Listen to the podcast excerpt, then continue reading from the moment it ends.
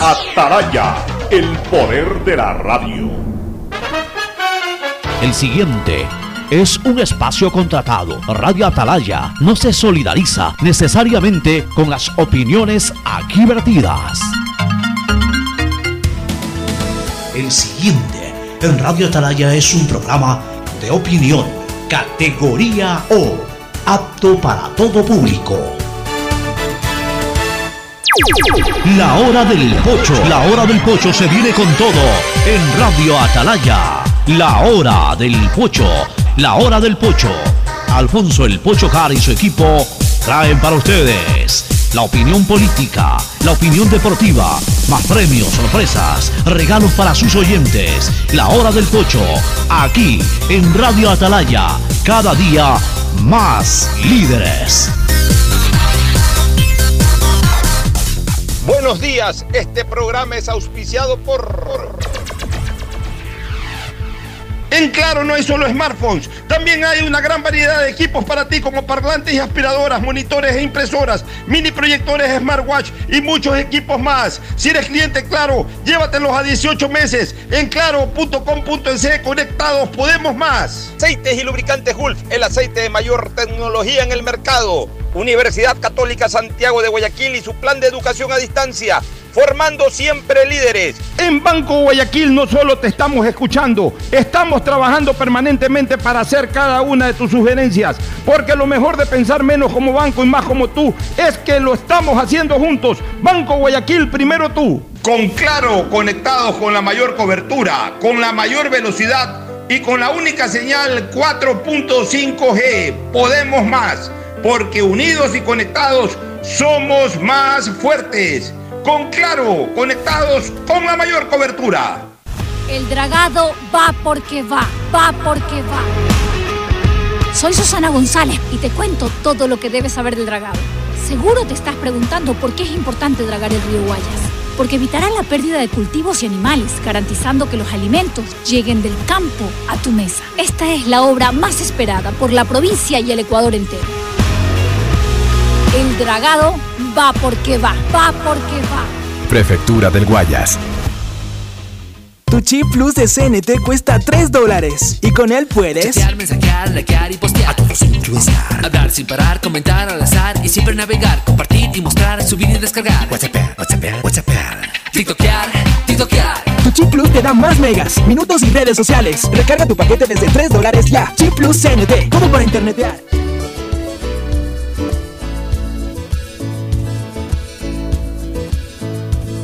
Camino sobre tu piel morena y siento tu latido. Y miro todo lo bueno que los dos hemos vivido.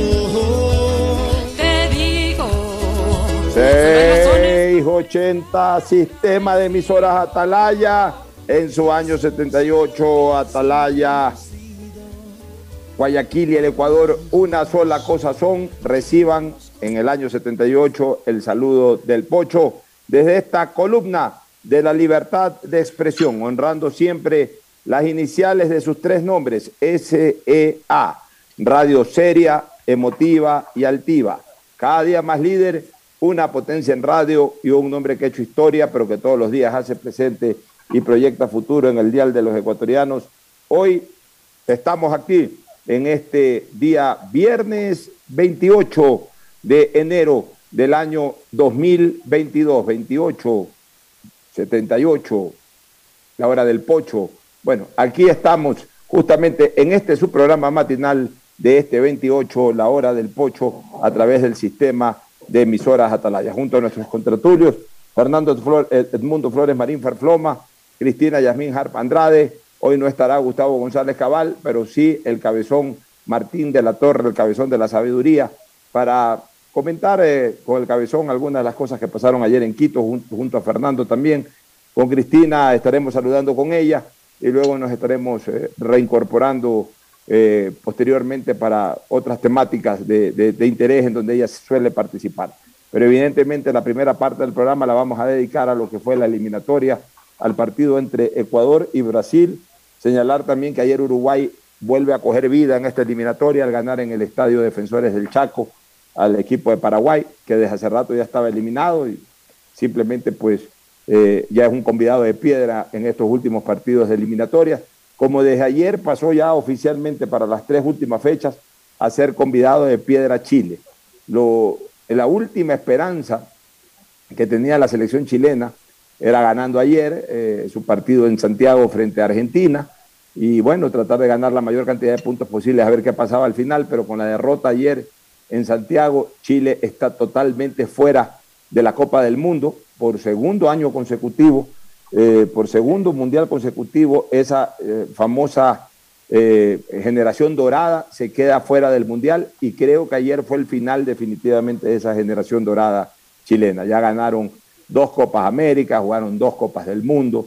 Sus principales jugadores fueron también figuras en el ámbito internacional, en grandes equipos europeos, pero todo llega a su final y creo que la era dorada del fútbol chileno definitivamente ayer abrió la puerta de salida. Pero bueno, de todo eso vamos a comentar. Hoy día va a ser un programa más deportivo que de otra naturaleza.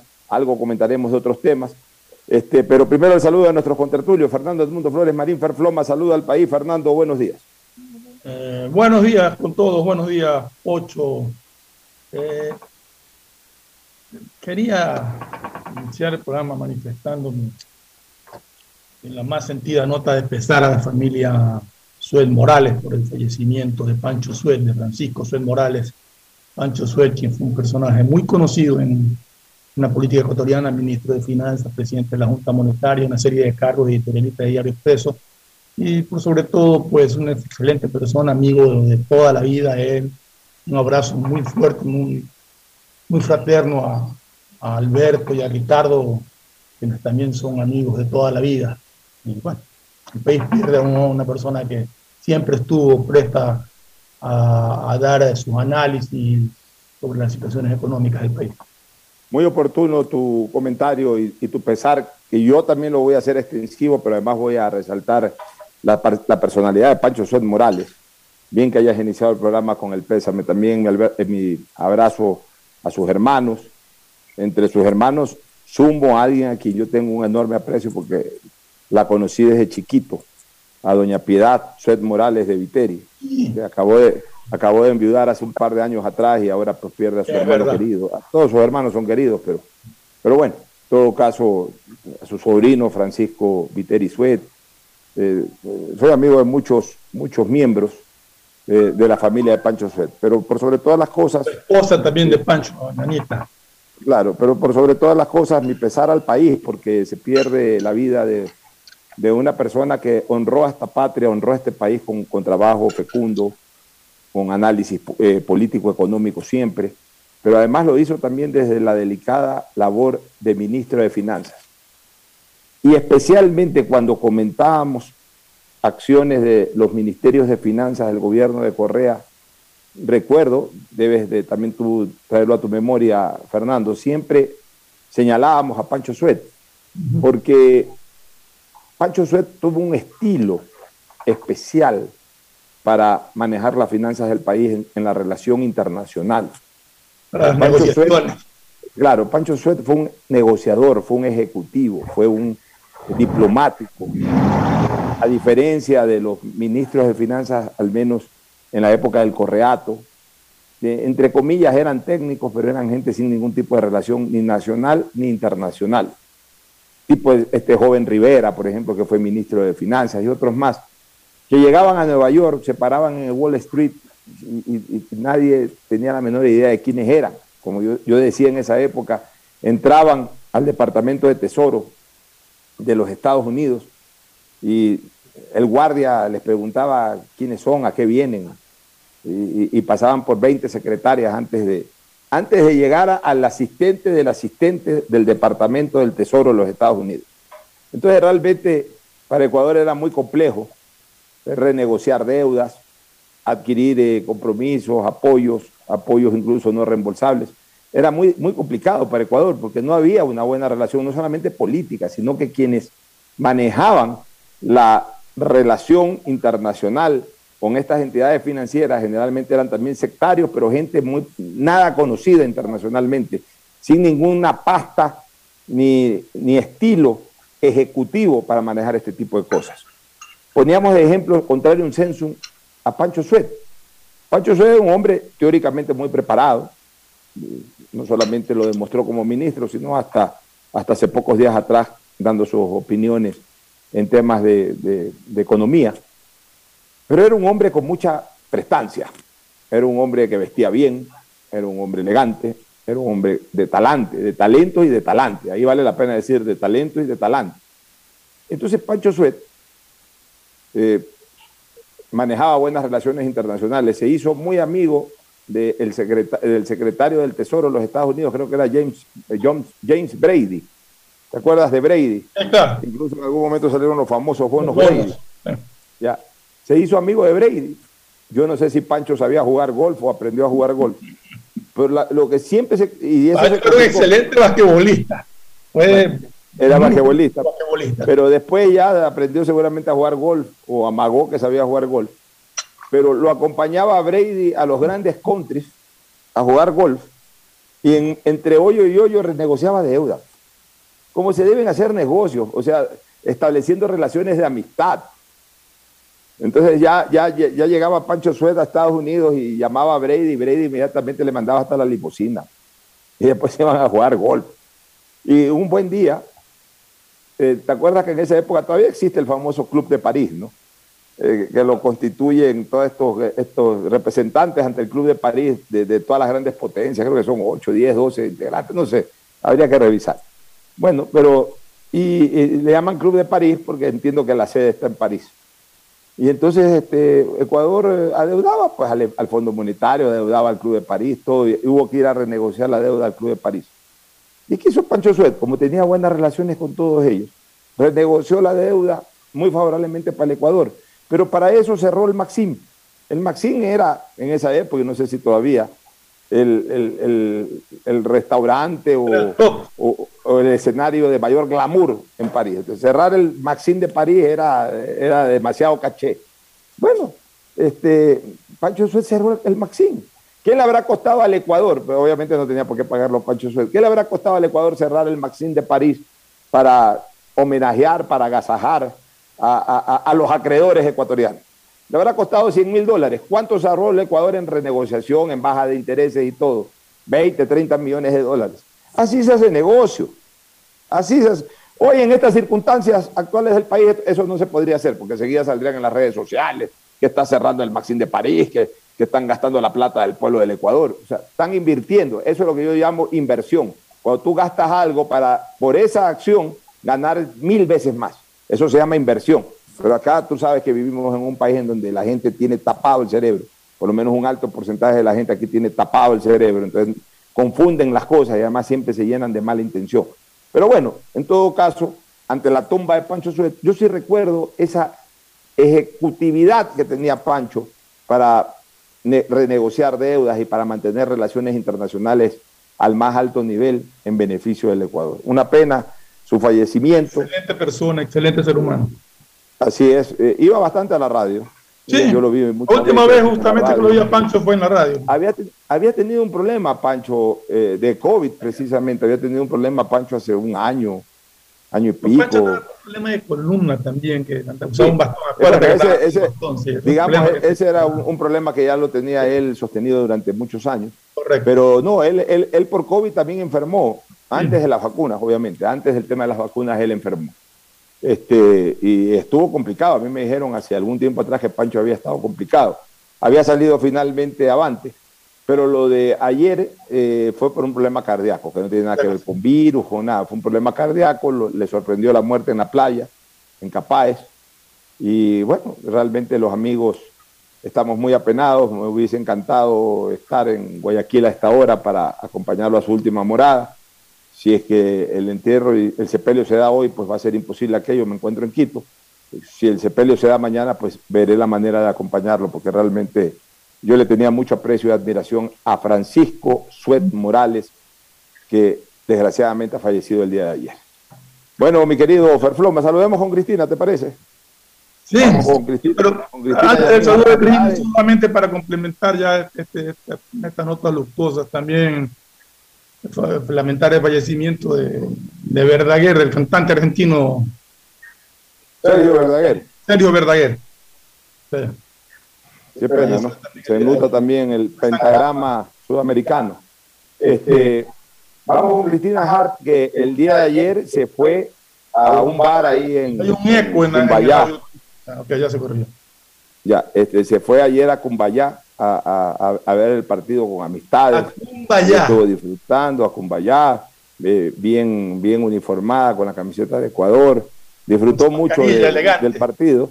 Así es, con la mascarilla y todo. Así que ella nos va a contar cómo, cómo, cómo vivió el partido y sobre todo cómo, cómo, lo, cómo lo, lo vivió el entorno de ella en ese momento, en, Ah, una- no solamente, en ese, no solamente en ese bar, sino en muchos restaurantes que habían por ahí por, por el Una sector. corrección, Sí. Pocho. Tú decías que el partido de Ar- Chile-Argentina fue en Santiago. No era en Santiago, fue en Calama. Bueno, en, eh, en la altura. El Zorro en el estadio Zorros del Desierto. Claro, yo estuve en ese estadio, el Zorros del Desierto. Imagínate tú, o sea, eso también te demuestra de que los brasileros y los argentinos ya no son fáciles presas en la altura. Mira que se llevaron a Calama, que es una de las ciudades más altas, más complicadas. Acuérdate en la época del Cobreloa de Calama, este, eh, llegó a dos finales de Copa Libertadores porque era realmente difícil empatarlo, peor vencerlo en el estadio Zorros del Desierto, que tuve la oportunidad por Atalaya, hace 35 años ya. Este año voy a cumplir 35 años de haber transmitido ese partido junto a Agustín Filomentor Guevara Morillo. Transmitimos un partido Cobreloa Barcelona por ronda de semifinales de Copa Libertadores de aquel año. Voy con Cristina Hart. Cristina, buenas, buenos días. Muy buenos días a todos los oyentes de Radio Atalaya. Para mí es un honor y un placer poder compartir con todos ustedes. Eh, y bueno, un fuerte abrazo a la distancia a Fernando y por supuesto a ti, Alfonso, que estás al frente mío. Y bueno, nada, eh, ayer la verdad es que a lo que pasaba, pasaba el día se veían más personas con, con la camiseta del Ecuador, eh, la gente estaba emocionada, de hecho con Alfonso estábamos caminando por, por la calle, acá rato lo paraban a preguntarle eh, qué, lo- qué es lo que él creía que, que iba a pasar y la gente estaba muy emocionada. Yo creo que en la mañana no se veía tanta emoción, pero ya a lo que pasaba el día, pues ya como que la gente comenzó a, a- tener ese, ese espíritu eh, futbolero. Entonces, bueno, fuimos a Cayambe, la verdad había un tráfico a las 4 de la tarde tenaz. eh, la verdad no había visto un tráfico tan, tan fuerte, a menos que sea en hora pico. Para parecer muchas personas salieron del trabajo temprano para poder ver el partido. De hecho, yo sé de varias empresas que a las 3 de la tarde dijeron a sus empleados que se podían ir para justamente celebrar eh, el partido. Y bueno, fuimos a un bar, la gente estaba súper emocionada. Este partido se lo vivió minuto a minuto. Yo creo que todos los que vimos el partido, pues estábamos con miniparos cardíacos a cada rato, eh, porque el Ecuador jugó muy bien, Brasil también. Y bueno, al final sí se notó un poco como que se hubiéramos perdido. La gente ya se fueron a sus casas, ya no, el bar estaba repleto. Al principio como que la gente estaba tomando, estaba celebrando, pero ya después de lo, del- de, de lo que pasó con el penal, que fue penal, que no fue penal, como que ya supo a, a derrota este empate. Por lo menos ese fue el ambiente que se sintió, yo diría, en los restaurantes, por lo menos de Cumbayá. Es lo que, se- lo que sentimos, porque de hecho a mí también como que se me apagó un poco ya la emoción del partido. Muy bien, este, Cristina, ya volveremos contigo más adelante para otros temas. Nos, meta- nos metemos de lleno con Fernando Flores y con Martín de la Torre. ¿Todavía está Martín ahí conectado? ¿Me confirman? Me Estaba, confirman. estaba lloviendo en Quito y Martín estaba en medio de la Está lluvia. garbando, está garbando. Bueno, dejémoslo a Martín a un lado. Vamos tú y yo, Fernando. Mira, vamos primero a lo futbolístico y después eh, eh, volvemos a estos temas polémicos. En lo futbolístico, veníamos advirtiendo y lo sigo señalando, de que los cuatro partidos que le quedaban a Ecuador, ahora tres, pero antes del partido con Brasil eran cuatro partidos que le quedaban a Ecuador, eran partidos a no perder. O sea, cambió nuestra suerte, cambió nuestro destino en poco tiempo, porque hasta yo me acuerdo que después del partido con Venezuela, nosotros comenzábamos a, a especular en la necesidad de ganar ciertos partidos sí o sí. Por ejemplo, los de, los de casa, definitivamente. Eh, comenzábamos a poner en nuestro presupuesto, hay que ver cómo se les gana, pero hay que ganarles a Brasil y Argentina, hay que sacar por ahí unos puntitos afuera. Eh, o sea, comenzamos a, a- a- ver la necesidad eh, compleja de sacar resultados que en, el papel y en la cancha mismo son muy difíciles. Pero se dieron resultados. primero con Ecuador, después de ese mal momento contra Venezuela, se dieron resultados, dos resultados positivos de visitantes. Se dio una victoria contra Chile y un poquito antes el empate contra Colombia. Ese empate contra Colombia es el que nos devuelve la vida, porque, o la pelea en la eliminatoria, porque además lo frenó a Colombia. Y, también la victoria contra Chile, porque eh, con esos dos resultados nos alejamos de alguna manera, eh, no permitimos que se nos trepen dos de los cuatro rivales directos. El triunfo sobre Chile nos dio un empujón a nosotros y lo hundió a Chile. Y lo hundió a Chile. Pero aparte también en medio tuvimos la posibilidad de ganar un partido de local, ganamos un partido de local, eh, no recuerdo a quién le ganamos, pero en medio de, en medio de, el empate con Colombia y la victoria con Chile. ¿Contra quién fue que jugamos el partido anterior a Chile? Eh, ya lo revisaremos, ya lo revisaremos. Pero, pero en todo caso, eh, esa consecución de puntos, ese logro importante de puntos, nos permitió a la par en que también Colombia no despegaba, comenzó a empatar, empatar en casa, cinco o seis partidos sin hacer incluso goles, o tres, cuatro partidos sin hacer goles. Chile pues también eh, eh, al perder con nosotros, este, Uruguay también por ahí perdió algún partido importante, me parece que incluso en casa. se dieron una serie de resultados que nos dejaron y nos acomodaron, nos dejaron, nos dejaron con, eh, con bastante eh, espacio, con bastante oxígeno, y nos acomodaron realmente en la posibilidad de clasificar sin demandar ya de grandes triunfos. Porque esa es la realidad. Después del partido con Chile, ya Ecuador no demanda de grandes triunfos. Ya lo que demanda, Claro, lo que demanda ahora Ecuador es sumar y sumar, ir sumando de puntito en puntito aunque sea. Por eso es que mi discurso cambió, obviamente, en el sentido de que Después de la victoria con Chile, yo he venido señalando que todos estos partidos que Ecuador juega son partidos a no perder. O sea, si yo fuera eh, eh, menos complicado para el concepto, diría, vámonos al empate con todos los partidos. Vámonos al empate, firmo el empate en todos los partidos posibles.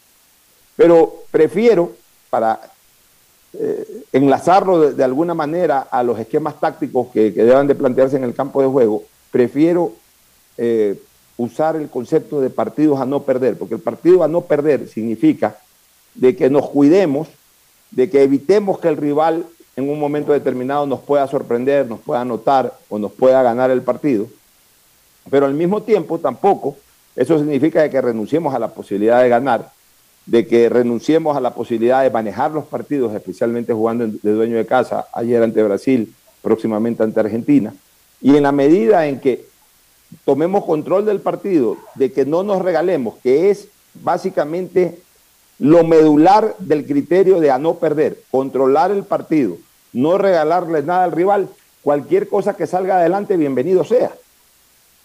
Y, si algo yo tengo que reconocerle a Gustavo Alfaro, por ejemplo, fue su planteamiento el día de ayer. Y ya lo habíamos advertido en el programa, este, Fernando, las personas que escucharon el programa deben de, deben de tener muy en claro que nosotros dijimos que Brasil iba a jugar en espacio reducido como jugó ayer. Brasil se dedicó a tocar pelota en espacio reducido.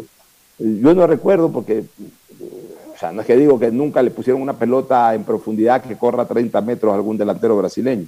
de hecho, básicamente, de hecho la, jugada que provoca la expulsión de Domínguez fue un pase de profundidad para... El, único en el partido. El único, en el partido. ya, porque de ahí Ecuador, eh, perdón, Brasil comenzó a tocar corto. Eh, comenzó a tocar corto. ¿Por qué? por un concepto táctico físico. Es la manera táctica de jugar para no desgastar físicamente al equipo, porque ellos sí sienten la altura. Lo reconoció en una entrevista ayer Casemiro. Ellos sienten indiscutiblemente la altura. El gol de, Brasil fue un, gol que nace bajo, esa, bajo ese esquema de juego, de toques ahí cortos en espacio reducido, una pelota que centraron, eh, le llegó ahí a, un jugador brasileño. Domínguez, mal Domínguez. Perdón salió mal Domínguez a, a pero, la pelota. En la, pero en la primera, acuérdate que bloqueó Domínguez. La no, digo, no, no, en el centro del córner Domínguez sale mal a puñetierna y ahí se origina el remate. Ya se origina ya el, el enredo. ya, en todo caso, en todo caso, Brasil siempre jugó en espacio reducido. ¿Por qué? Porque el criterio de ellos es que la pelota ruede más que o corra más que el jugador. E- Ese es un criterio muy de Brasil y muy de Argentina cuando juegan en la altura, porque ellos cuando juegan en su cancha, especialmente los brasileros, lo que les encanta a los brasileños es hacer cambios de frente de 40, 50 metros, de meter pelotas para adelante. Ese, eh, entre que van tocando y haciendo paredes cortas, de repente meten una pelota en profundidad de 40 metros y sale embalado un Gabriel de Jesús o cualquiera de ellos. Ayer no, ayer no iban a jugar así. Entonces, ¿qué es lo que nosotros decíamos? Que de acuerdo a la alineación que anunciaba Gustavo Alfaro, veíamos bastante lógico el hecho de que con esa alineación él ataque las dos maneras de plantear el, ju- el- el juego a Brasil. Primero, con tres volantes sacrificios, con tres volantes de ida y vuelta, con tres volantes agresivos en la marca. Cuando yo siempre hablo de agresivos en la marca, no hablo de violentos, sino de agresivos, es decir, que, que estén constantemente pegados al rival para quitarle el balón. Eso se llama agresividad en la marca, de presión. Ya. Caicedo, Carlos Grueso y Alan Franco. Ya. Pero al mismo tiempo también advertíamos que era muy positivo que los otros tres sean jugadores rápidos y jugadores abiertos en el frente de ataque. Plata, Estrada, Ender Valencia. Entonces, con eso, ¿qué, buscaba Ecuador? Achicarle, presionarle en el espacio a Brasil para tratar de no dejarlo crear jugadas y no ir y no permitirle la llegada al área ecuatoriana eh, de esa manera, tocando pelota. Pero al mismo tiempo, cuando Ecuador recuperaba el balón, tirar pelotazos o jugar rápido, jugar de primera, jugar a profundidad con tres jugadores rápidos para sorprender a los brasileños, pero al mismo tiempo también para generarle estragos físicos, especialmente a los jugadores de medio campo hacia atrás. Y creo que las dos cosas las logró Ecuador. Creo que las dos cosas las logró Ecuador. Lo óptimo hubiese sido, que era lo que yo rogaba, que Brasil no haga goles, porque para mí sí era muy difícil que una vez que Brasil haga el primer gol, luego empatarle. Por suerte nos encontramos con ese gran cabezazo de Félix Torres, en donde yo le doy mucho mérito, pues la gente siempre ve el resultado final o la acción final. Yo le, doy, yo le doy mucho mérito a Ener Valencia. Se vio claramente que es una jugada trabajada.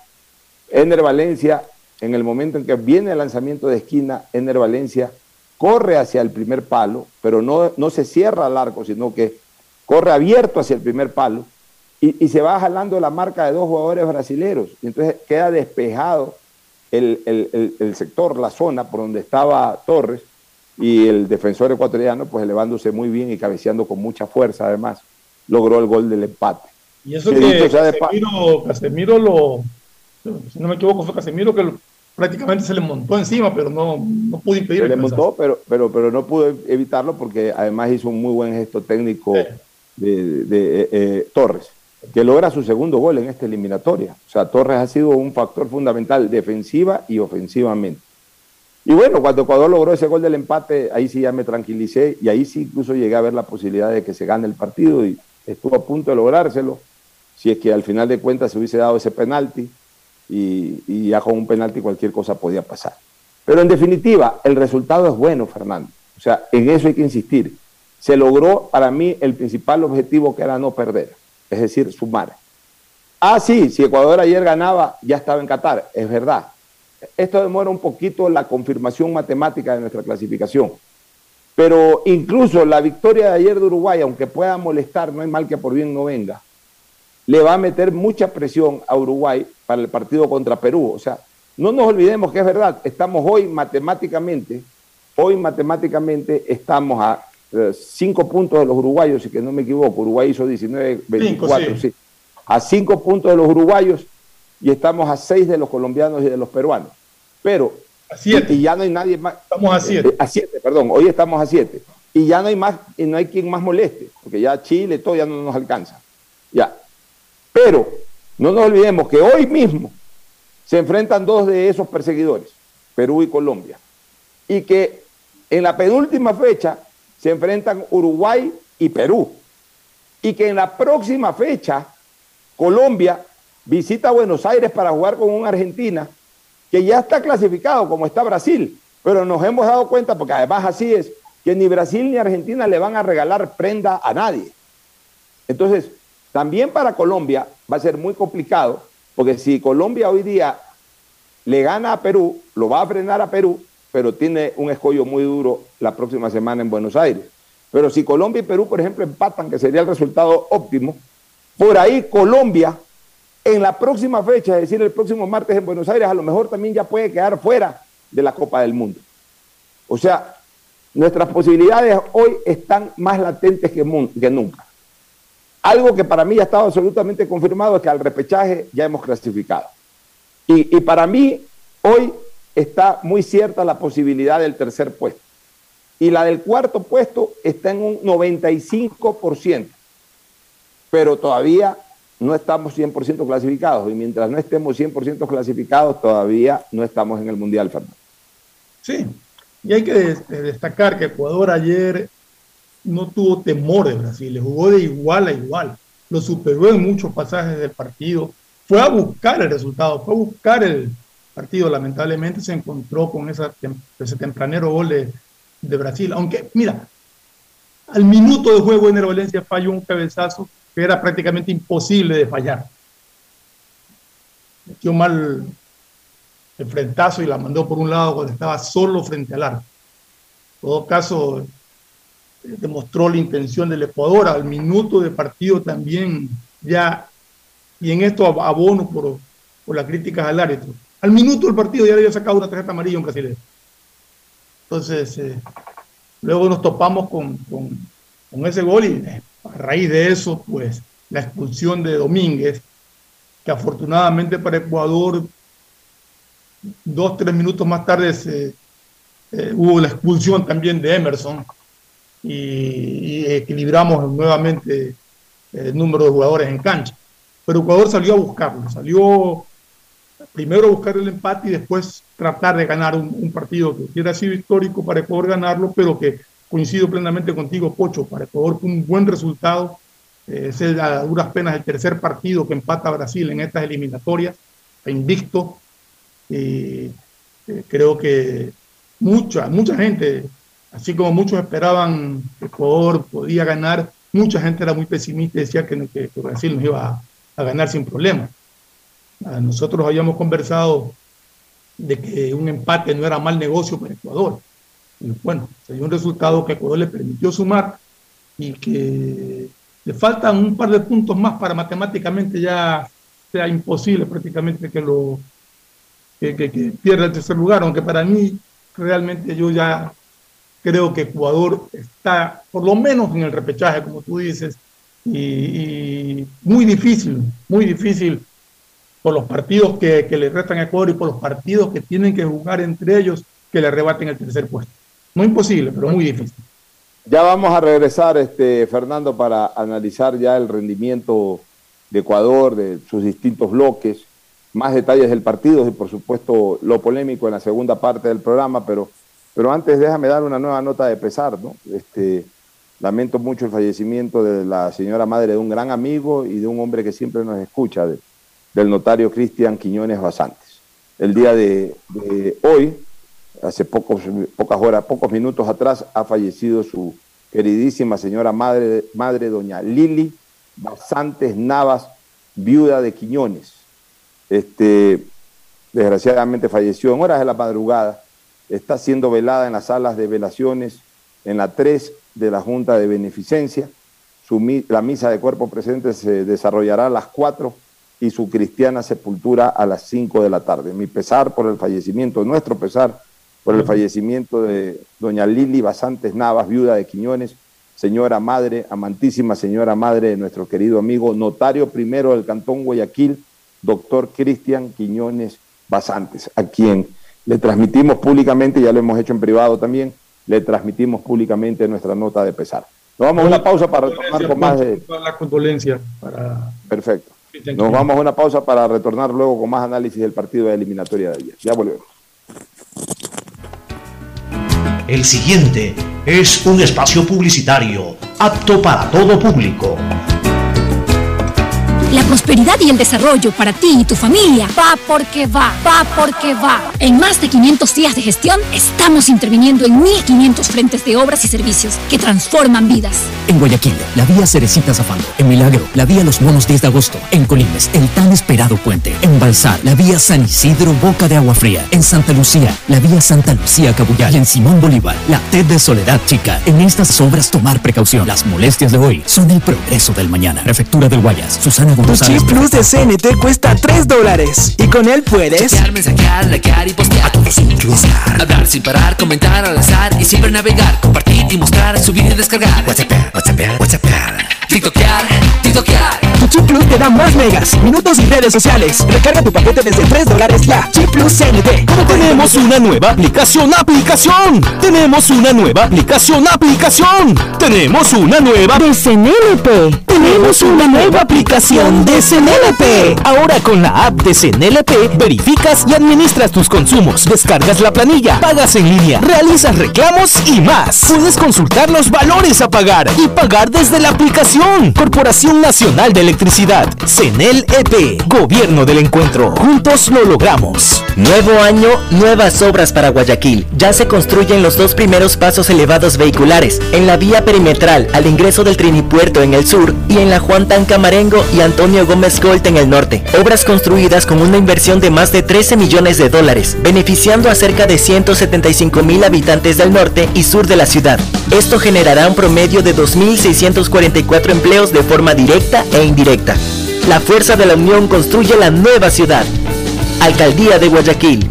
Ecuagen, medicamentos genéricos de calidad y confianza a su alcance. Ecuagen, una oportunidad para la salud y la economía familiar. Consuma genéricos Ecuagen.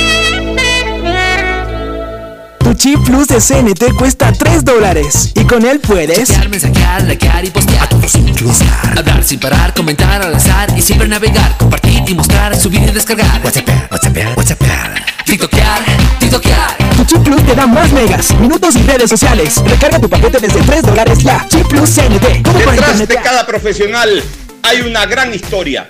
Aprende, experimenta y crea la tuya. Estudia a distancia en la Universidad Católica Santiago de Guayaquil. Contamos con las carreras de marketing, administración de empresa, emprendimiento e innovación social, turismo, contabilidad y auditoría, trabajo social y derecho. Sistema de educación a distancia de la Universidad Católica Santiago de Guayaquil, formando líderes. ATM y la Alcaldía de Guayaquil crearon para ti las ventanillas universales. Aquí podrás encontrar atención de todas las instituciones municipales, incluida la ATM, para que hagas todos tus trámites relacionados con consultas, multas, pagos y mucho más. Recibe atención de lunes a viernes en los siguientes puntos. Corporación Registro Civil Marta de Roldós, Centro Comercial Albán Borja, Terminal Terrestre de Guayaquil, Terminal Metrovía 25 de Julio, Avenida Machala y Ayacucho. En las ventanillas universales recibe una atención óptima, ágil y rápida. ATM y la Alcaldía de Guayaquil trabajan por Tenemos una nueva aplicación, aplicación. Tenemos una nueva aplicación, aplicación. Tenemos una nueva de CNLP. Tenemos una nueva aplicación de CNLP. Ahora con la app de CNLP verificas y administras tus consumos, descargas la planilla, pagas en línea, realizas reclamos y más. Puedes consultar los valores a pagar y pagar desde la aplicación. Corporación Nacional de Electricidad, CNLP, Gobierno del Encuentro. Juntos lo logramos. Nuevo año, nuevas obras. Con nuestro programa de vivienda, más familias tendrán la oportunidad de tener casa propia. Se comercializarán 6.000 viviendas. Esto generará más de 30.000 empleos directos e indirectos, otorgando nuevas soluciones habitacionales para Guayaquil. La fuerza de la unión construye la nueva ciudad. Alcaldía de Guayaquil. El progreso y bienestar para ti y tu familia va porque va, va porque va. En más de 500 días de gestión, estamos interviniendo en 1.500 frentes de obras y servicios que transforman vidas. Distribuidor de tráfico en la vía Aurora San Borondón, con la vía 1 y la Arboleda en la T de Salitre. La ampliación de puentes Bulubulu, Puente Trovador, Puente Estrella y la ampliación de 2 kilómetros de vía kilómetro 26 Puerto Inca Naranjal. En estas y las demás obras tomar precaución. Las molestias de hoy son la prosperidad del mañana. Prefectura del Guayas. Susana González, prefecta. Banco Guayaquil tenemos una nueva app y la hicimos pensando más como tú. Por eso, ahora puedes hacer tus transferencias en menos pasos. Los pagos de siempre ahora los realizas con un botón, mucho más rápido. E incluso puedes revisar tu ahorro y gastos del mes para ayudarte con tus finanzas. Todo esto donde estés. Esta no es la nueva app del banco. Esta es una app más como tú. Descárgala, actualízala, pruébala. Banco Guayaquil. Primero tú. Hay sonidos que es mejor nunca tener que escuchar. Porque cada motor es diferente. Desde hace 104 años, lubricantes Gulf mantiene la más alta tecnología y calidad en línea de aceites para motores a diésel y gasolina. Está hecho con una fórmula especial para dar excelente protección a todo tipo de motores, evitando el desgaste prematuro de pistones, anillos y árbol de levas, ayudando a mantener limpio el motor y libre de depósitos que se forman por las altas o bajas temperaturas. Dele a su motor lo que se merece. Lubricantes Gulf, la más alta tecnología en lubricación. 104 años preservando la vida de su motor. Lubricantes Gulf. Gulf es más lubricante.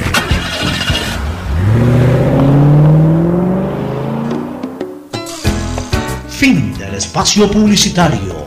Usted está escuchando un programa de opinión, categoría O, apto para todo público.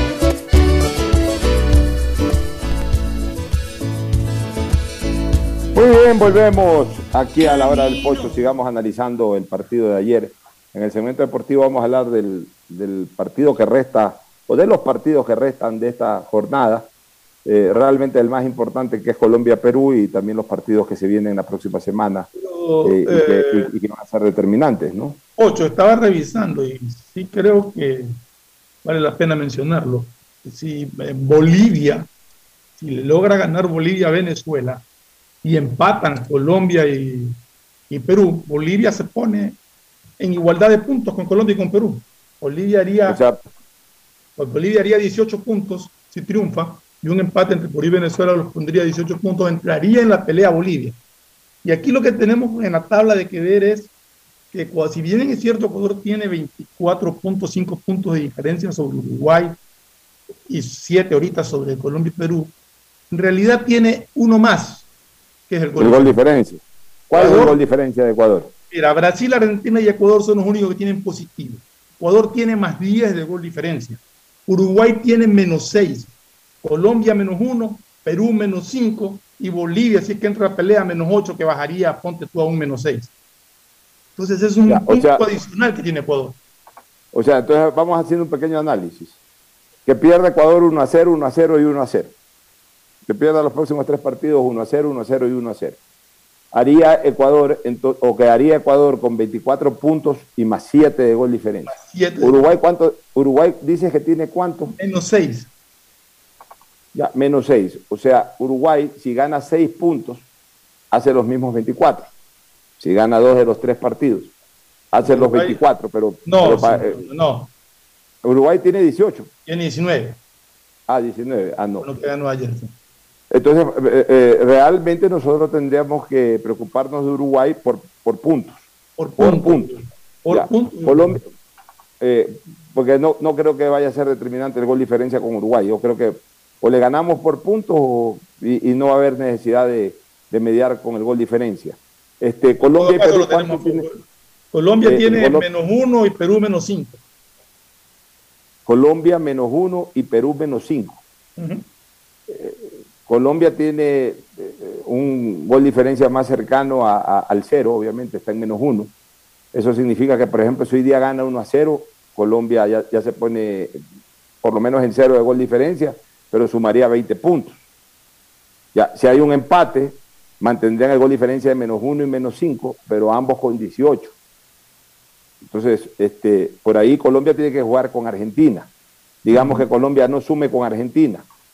Eh, digamos que Colombia hoy día gane. Vamos, vamos a apostar a que Colombia hoy día gane. Que gane Colombia hoy y que empate con Argentina. Si gana Colombia hoy día, Colombia haría 20 puntos. 20. Y, y si empata con Argentina, haría 21. 21. Y a las dos últimas fechas, nosotros iríamos todavía con tres puntos de diferencia encima. Y con, gol diferencia, y con un gol diferencia Ya. siempre favorable. En el caso de Perú, si Perú pierde hoy día, o sea, eh, ratificando el resultado de que si gana Colombia, Se Perú se queda con 17. 17. Digamos que nos gane en, en, en Lima. Llega a 20. Llega a 20, nosotros nos quedamos con 24. Pero el siguiente partido es con Uruguay. Sí, pues te digo, es. Entre ellos se ahí. matan. Sí. Entre ellos los se dos matan. se va a quedar ahí. O sea, sin ganar nosotros ya un solo punto, sin ganar un solo punto, por eso yo digo que ya el quinto puesto lo tenemos totalmente asegurado, ya incluso matemáticamente asegurado. El cuarto puesto, yo creo que incluso sin sumar, podríamos tenerlo al final con mucho suspenso. Con un punto más, para mí el cuarto puesto ya es un hecho. Cabe, cabe, resaltar que Argentina también está invicto en estas eliminatorias. Sí, Argentina no ha perdido ningún partido. No, la diferencia que tiene con Brasil se debe a que tiene cinco empates y Brasil tres. Nada más. y, tienen, y, tienen, un partido pendiente todavía entre ellos. Por eso, ¿cuál es el puntaje entre Brasil y Argentina en este momento? Brasil tiene 36 y Argentina 32. Ya ha jugado Brasil y ya ha jugado Argentina. Con un partido menos. Con un partido menos que es en, cancha brasilera. Correcto. Eh, eh, que es en cancha brasilera. Correcto. Ya, un partido que Argentina lo puede pelear, que se lo reivindiquen a su favor. Podría ser, sí. Ya, con lo que realmente, si es que lo gana en la mesa, la diferencia de puntos es de uno solo. Es de uno solo. Es de uno solo. Interesante la cosa. Está en la pelea justamente por terminar primero. Es, es, una motivación, es una, exacto, por ego, una, una motivación de ego de, de, Brasil y de Argentina. Claro, ya están clasificados. Los brasileños no se quieren dejar alcanzar de los argentinos. Por eso es que ayer lloraba y suplicaba a Alison Becker. Claro, y ambos quieren mantener el invicto, ¿no? Y ambos quieren mantener el invicto. O sea, ya es un problema entre ellos. Ya, para ellos no existe Ecuador para abajo. Ya es un problema de ellos quién termina invicto, quién termina primero. Y, y, cuidado, va a haber hasta relajo por ese partido que todavía no se ha jugado ni han definido fecha. Ya va a darse casi un año. el problema es que a nosotros nos toca jugar con Argentina. Ya más o menos un año. ¿Cuándo, ¿Cuándo fue ese partido? Ese partido fue antes de la Copa América o después de la Copa América. Eh, ¿Cuándo fue? ¿En, septiembre fue? ¿En esa fecha? No, mucho antes. ¿Fue antes? Creo que fue en abril ese partido. No me acuerdo, la verdad que no me acuerdo. Habría que revisarlo, pero cuidado, este, eh, termina habiendo hasta relajo para, por, el resultado de ese partido, justamente por este duelo de egos que, que, estamos señalando. Pero bueno, volvamos al partido de ayer. Oye, mira, este, realmente Ecuador eh, tiene algo que es muy importante. Tiene, tiene, tiene un equipo. E, ese, ese sí es un mérito del profesor eh, Gustavo Alfaro. Alfaro rompió con un concepto que la verdad es que ya caía antipático en la selección ecuatoriana de fútbol. El famoso la familia el famoso el grupo, eh, que lo inventó Bolillo Gómez y que todo el mundo lo comenzaba a usar, que el grupo, que la familia. ¿Qué grupo ni qué familia? ¿Qué grupo ni qué familia? El grupo es el que se constituye para un partido.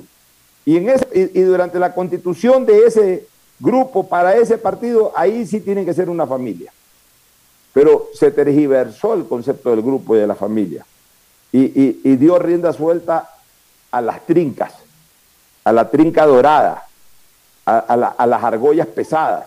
Entonces, claro, jugaban mucho y aplicaban mucho el criterio popular de aquí morimos seco. Se armaba el grupo para el primer partido de eliminatorias y con ese terminaban. Y no importa si un jugador andaba en un mal momento, no importa si que prácticamente no era ni siquiera titular en su equipo fuera del país o dentro del país, no importa si, si ya futbolísticamente no rendía, pues no había convocatoria al que no llamaban a esos mismos jugadores. Si algo de mérito tiene el profesor Alfaro, y eso queda como aprendizaje, como moraleja, para aprender a manejar camerinos en una selección, es no regalarle el gobierno del camerino a ningún grupo de jugadores. Y que todos son sustituibles. Y obviamente hay jugadores que por su destaque, que por su ascendencia dentro de la selección, por su nivel de juego nacional e internacional, en un momento determinado son jugadores eh, considerados no irreemplazables, porque nadie tampoco es irreemplazable, pues son jugadores fijos. Por último, califiquémoslos eh, de esa naturaleza, jugadores fijos en la selección. Pero asimismo hay otros jugadores que pueden estar en un buen momento y llegar a la selección hoy y mañana ya no estarlo. Y el profesor Alfaro ha hecho precisamente eso.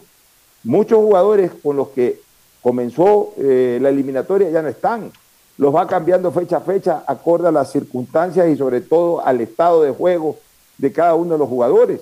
Está dándole chance a jugadores jóvenes, los está consolidando, como por ejemplo a Torres, como por ejemplo a Incapié, a Caicedo.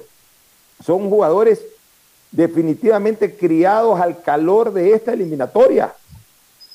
Y a propósito, Fernando, yo creo que hay un par de duplas en la selección ecuatoriana que hoy son de las mejores de América.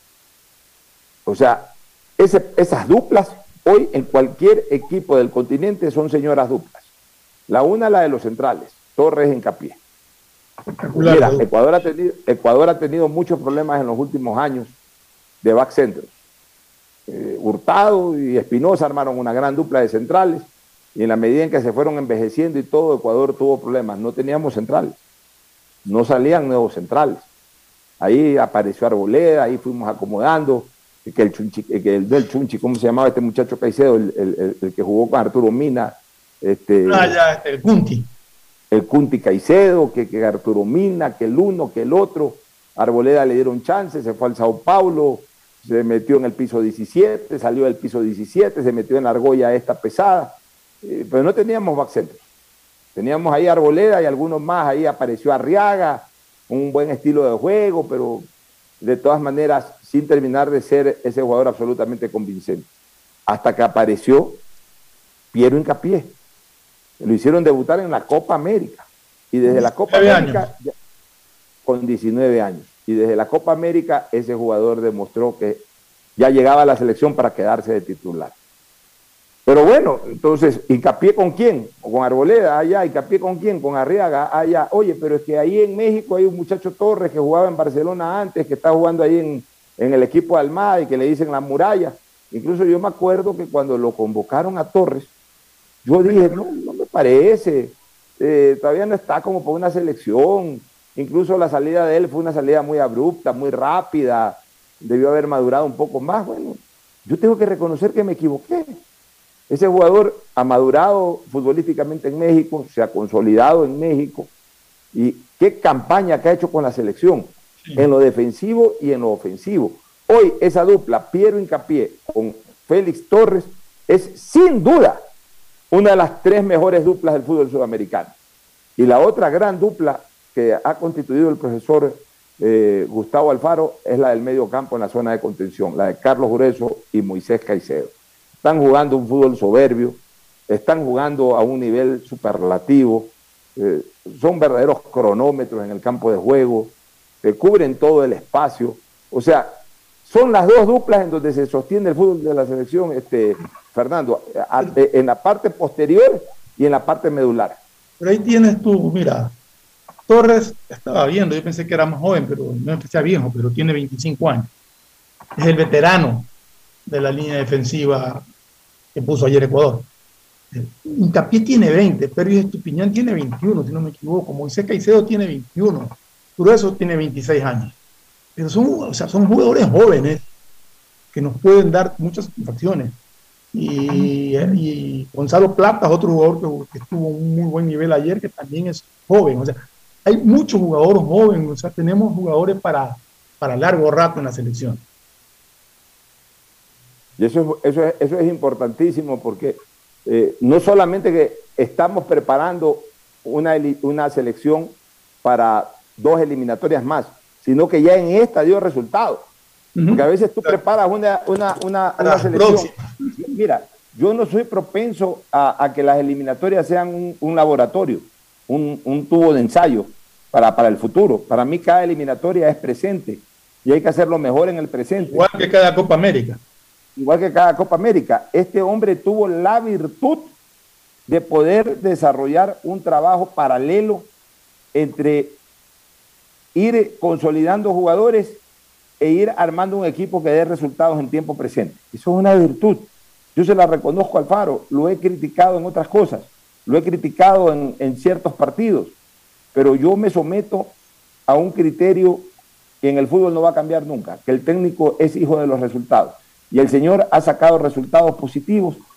El Señor nos tiene al borde de una clasificación a un mundial nos tiene con muy buenos números, con más goles hechos que recibidos, en un tercer puesto absolutamente cómodo. Y, si me pongo a negar eso, es ser renegado, es ser necio. Y yo no estoy a estas alturas de mi vida para ser necio, menos en estos temas. Así que felicitaciones al profesor Alfaro, felicitaciones a la Federación Ecuatoriana de Fútbol que supo eh, dar un, cambio drástico de una serie de errores que al comienzo se cometieron. Este, cuando, cuando se dan estos éxitos, el éxito es de todos porque así mismo cuando fracasan, el fracaso es de todos. Eh, es lo que tenemos que decir del, partido, de la jugada polémica. lo vamos a dejar para el segmento deportivo. ¿Qué te parece si nos vamos a una recomendación comercial y retornamos con, con otros temitas por ahí que tratar para luego ir nuevamente al segmento deportivo? Vámonos a la recomendación comercial. Auspician este programa.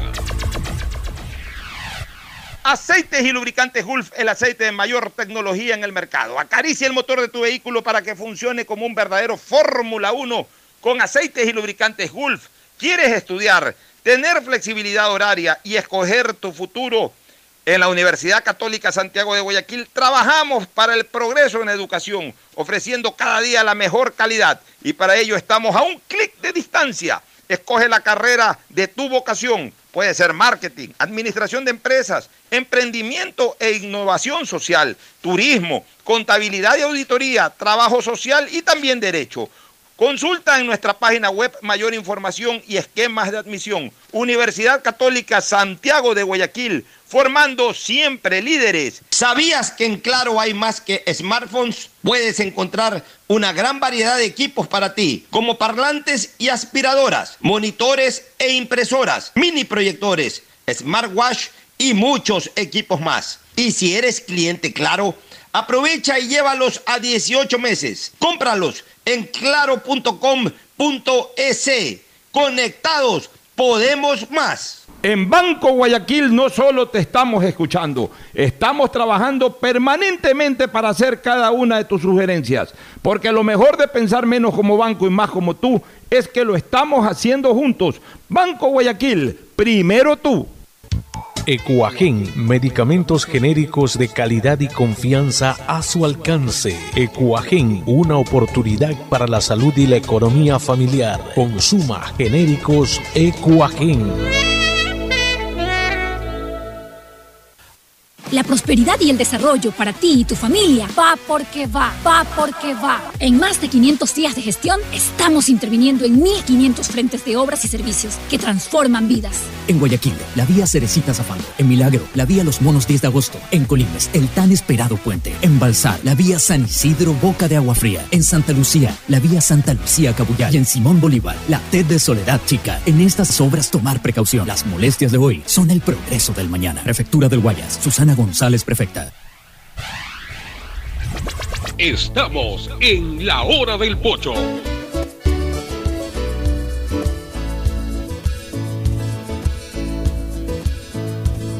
Camino sobre tu piel morena y siento tu latido.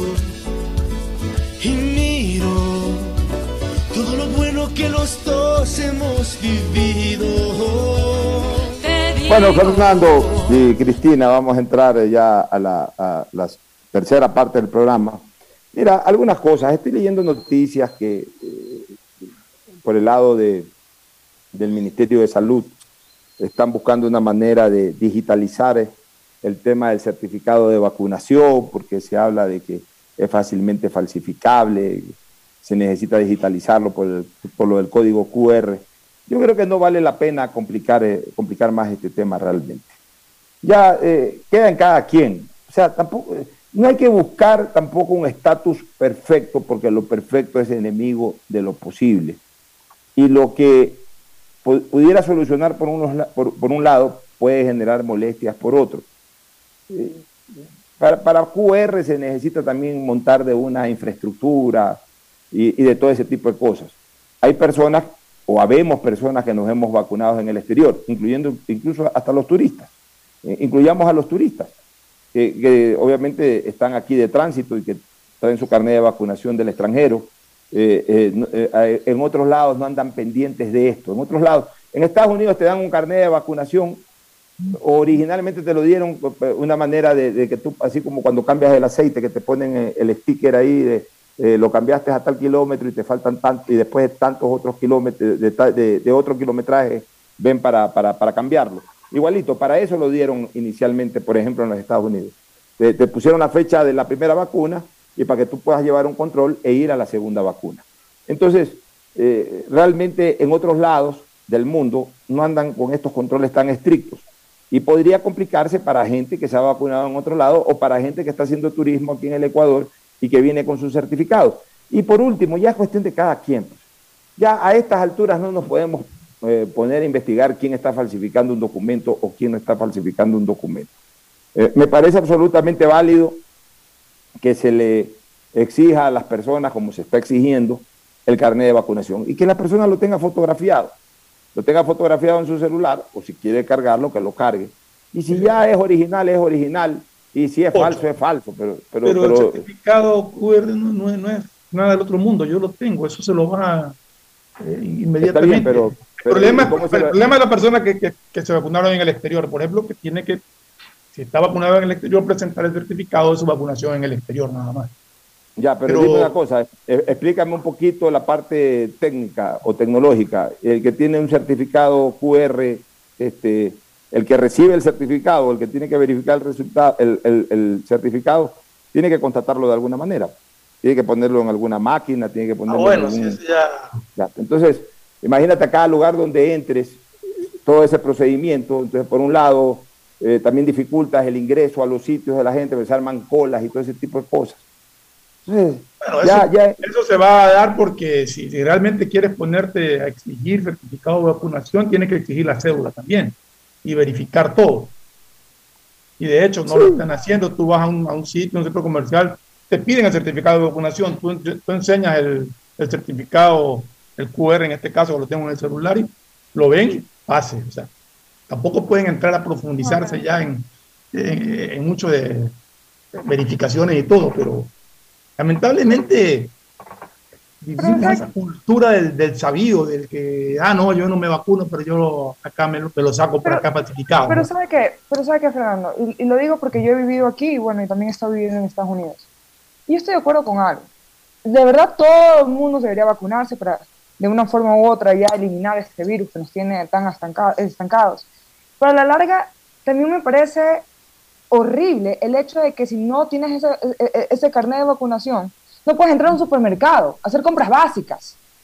O sea, también tampoco se puede castigar y tampoco se puede complicar la forma de vida de entrar a un lugar. O sea, a veces hay que hacer filas como de 20 minutos para entrar a un supermercado porque tienen que verificar con cédula, tienen que verificar con el, el carnet de vacunación. No todo el mundo lo tiene a la mano es verdad que uno lo debería tener a la mano porque saben que se lo van a pedir, pero por ese motivo uno se olvida y tiene que ir a buscar unas fotos.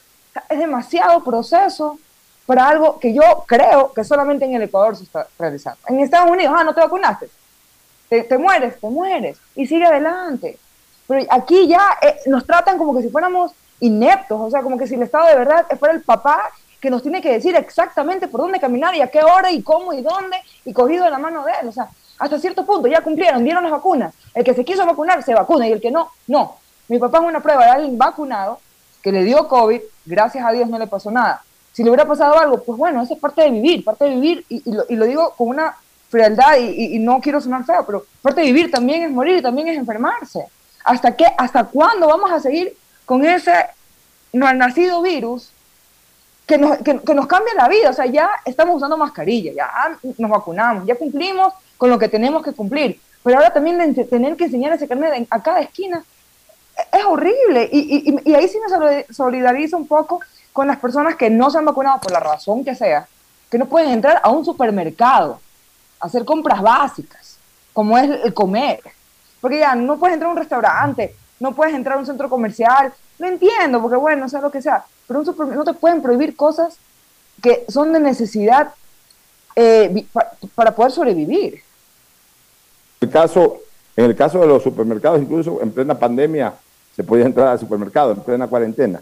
A ver, yo sí estoy de acuerdo, y lo vuelvo a señalar, de que se eh, exija todavía el tema del certificado. Y está bien un ratito, está bien un tiempo. Eh, eh, si, si, le genera esa molestia, es la manera como de alguna u otra manera también se lo puede obligar a esa persona a buscar la vacuna. Pero siempre dije que ese tiene un tiempo límite, un tiempo perentorio. O sea, ok, perfecto. Vamos a exigir dos meses, tres meses el certificado de vacunación. E, eso va a originar que de un 80% o de un 78% cuando, cuando arrancó el, tema de la obligatoriedad, suba el nivel de vacunados un 8 o 9% más y, ya estemos en un 88 90%. Pero ya de ahí ya no podemos seguir con lo mismo. porque ya, si, si hay un 10% que a pesar de que es obligatorio, a pesar de que no puede entrar a un supermercado, a pesar de que no puede entrar a un centro comercial, a pesar de que no puede entrar a un estadio, a pesar de que no pueda coger un avión, a pesar de que no puede hacer lo de aquí o lo de allá, de que prácticamente se le determina su muerte civil, aunque no física, pues sí su muerte civil porque no tiene un certificado de, vacunación, decide no vacunarse y, y, ya es parte de ese 10% que no se vacunó, pues bueno, ya que ese 10% asuma absolutamente su riesgo. Pero lo que no podemos estar, yo insisto, es eh, frenando eh, eh, el ritmo de vida que tenemos los ciudadanos por, por, no terminar de identificar de que ya no estamos en una etapa de evitar la transmisibilidad, sino simplemente o de prevenirla a través de la vacuna y también del distanciamiento hasta cierto punto, o de curarnos cuando aquella nos dé con las medicinas o con los hospitales, si fuera el caso de mayor gravedad. Siguen las autoridades en lo mismo. Ahí estoy leyendo que el alcalde de Quito eh, va a investigar y que van a haber sanciones por lo de ayer del estadio. Ya estás en el estadio, pues hermano, ya, estás en la emoción del partido. ¿Qué quieres? Que te ponga la, eh, pues, ¿Quieres, quieres que la gente esté con la mascarilla y entonces hay un penal y y en ese momento, ya cuando la gente está emocionada, además está al aire libre. Eh, eh, ayer un, ciudadano sacó una foto de dos personas conversando, eh, parece que en el entretiempo, conversando sin mascarilla, alguien les tomó una foto, ve, están, están precautelando la bioseguridad. yo le contesté, ni sé quién es esa persona, pues le contesté ahí mismo, ¿y cuál es la diferencia de, la manera como conversan en la calle? ya, ya, ya, Sí, pues, o sea, ya estamos en extremos también con esto de, la bioseguridad. Ya no terminamos de entender de que en este momento el tema de la pandemia está en otra etapa, que es la etapa de terminar de vacunarse y de reforzar la tercera vacuna.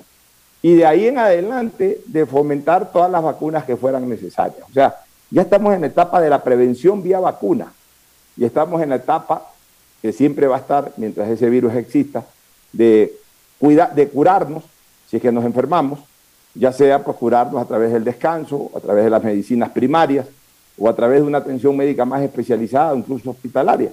ya estamos en esa instancia. Ya no podemos seguir sobre lo mismo, Ferfloma. ¿Algún criterio al respecto? No, de acuerdo. O sea, yo creo que los cuidados tienen que seguir, la gente tiene o sea, en lo posible, como tú dices, vacunarse. Nosotros somos, hemos sido desde el comienzo defensores de, la vacuna, pero hay muchas personas que por X motivos no quieren vacunarse. Se respeta su, su decisión.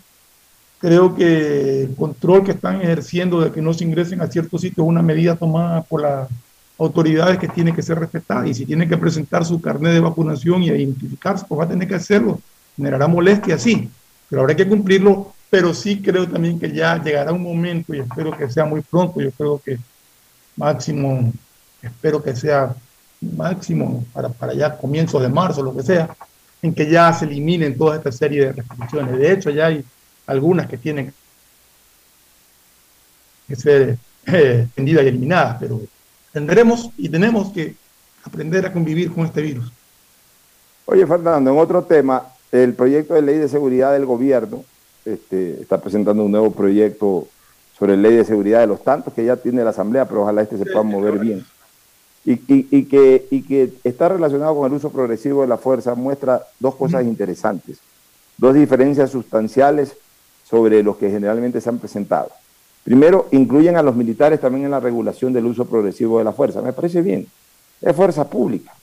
O sea, que rija el tema del uso progresivo de la fuerza, tanto para policías como para militares. De esa manera también protegemos a, los militares para en caso de que sea necesario, que para mí ya lo es, y a clamor, de que participen en el tema de seguridad ciudadana, tengan exactamente la misma protección en cuanto a las interpretaciones en el uso progresivo de la fuerza.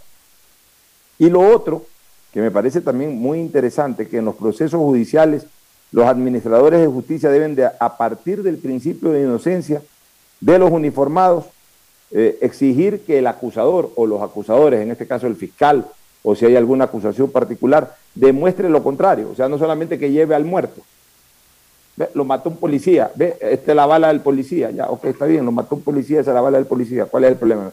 Eh, de acuerdo a esto, el, el, juez lo que le tendrá que decir al fiscal y, y, y al acusador particular, está bien, sí, eh, ahí está el muerto, es verdad, sí, ahí está la bala del policía, es verdad, el policía es inocente. Demuestren que el policía hizo un eh, uso progresivo inadecuado. Exactamente. Ahora, ahora va a cambiar un poquito, va a cambiar un poquito la variante del procedimiento y del juzgamiento por el tema del uso progresivo de la fuerza. Sí, sí, o sea, lo, que pasa es que el juez tiene que basar, o sea, el fiscal tiene que basar su acusación con pruebas contundentes de que hubo abuso policial, de que hubo exceso, o sea, estemos claros, y el otro día estaba leyendo un artículo sobre el tema. Cuando un tipo, un delincuente armado con un cuchillo, está a 10 metros, 7 creo que decía, o a 10 metros de, de un policía, ya la vida del policía corre peligro y está autorizado a sacar su arma y disparar. Porque la velocidad con que se puede desplazar con cuchillo en mano hasta llegar a donde está el policía, mientras el policía saca el arma, puede ser mortal para el policía. Hay una serie de, de aspectos en ese sentido que tiene que considerarse. En Canadá, según un policía leía, lo escuchaba, que nadie puede estar, o sea, un individuo armado con un cuchillo, no con una pistola, con un cuchillo, a 30 metros de distancia se constituye, según él, a 30 metros de distancia se constituye un peligro para, para el policía y el policía puede hacer uso de su arma. O sea, Fernando, o sea, el policía tiene que precautelar su vida y tiene que precautelar la vida de la gente inocente, de la gente honrada y trabajadora que está por las calles. Es que, es que con esta reforma legal planteada de esa manera cambia totalmente el panorama del procedimiento. Ya no es cuestión de que el, policía mató al delincuente y a partir de que mató al delincuente es culpable o es presuntamente culpable y a partir de que es presuntamente culpable, a pesar de que la Constitución eh, justamente eh, condena la presunción de culpabilidad y más bien determina la presunción de inocencia. Pero en la práctica no es así, en la práctica está el cadáver. Y sobre el cadáver alguien mató a esa, a esa persona. Ok, ¿quién mató a esa persona? El policía. Entonces ya ahí pasa a ser presunto culpable. Entonces ahora el policía, para defenderse de esa presunta culpabilidad, el policía tiene que demostrar de que hizo uso progresivo de la fuerza. Entonces ahí le salen eh, que no, que no fue uso progresivo porque me cogiste por la espalda, me cogiste por aquí, me cogiste por allá. Y se le complica defenderse al policía. En cambio ahora no, ahora sí, ahí está el muerto, es verdad. Lo mató el policía, sí, lo mató el policía, ya.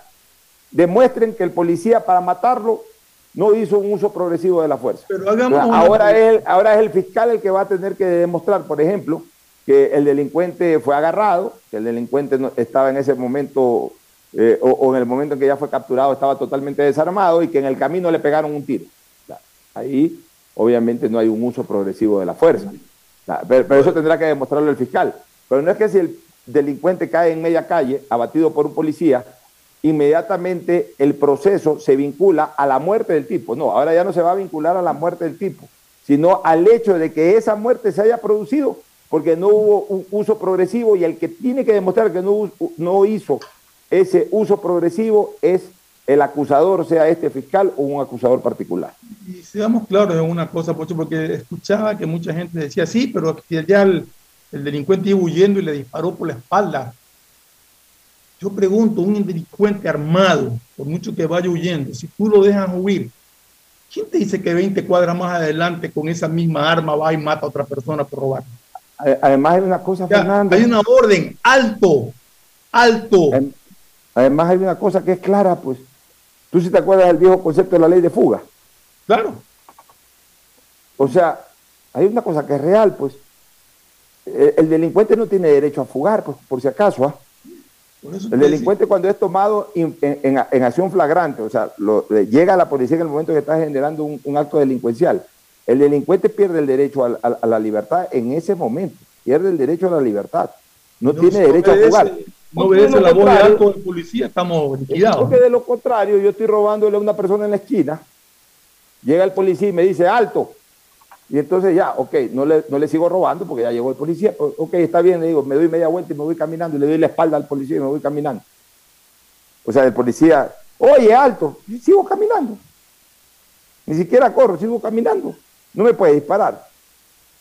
Se me acerca el policía, lo voy empujando y sigo caminando.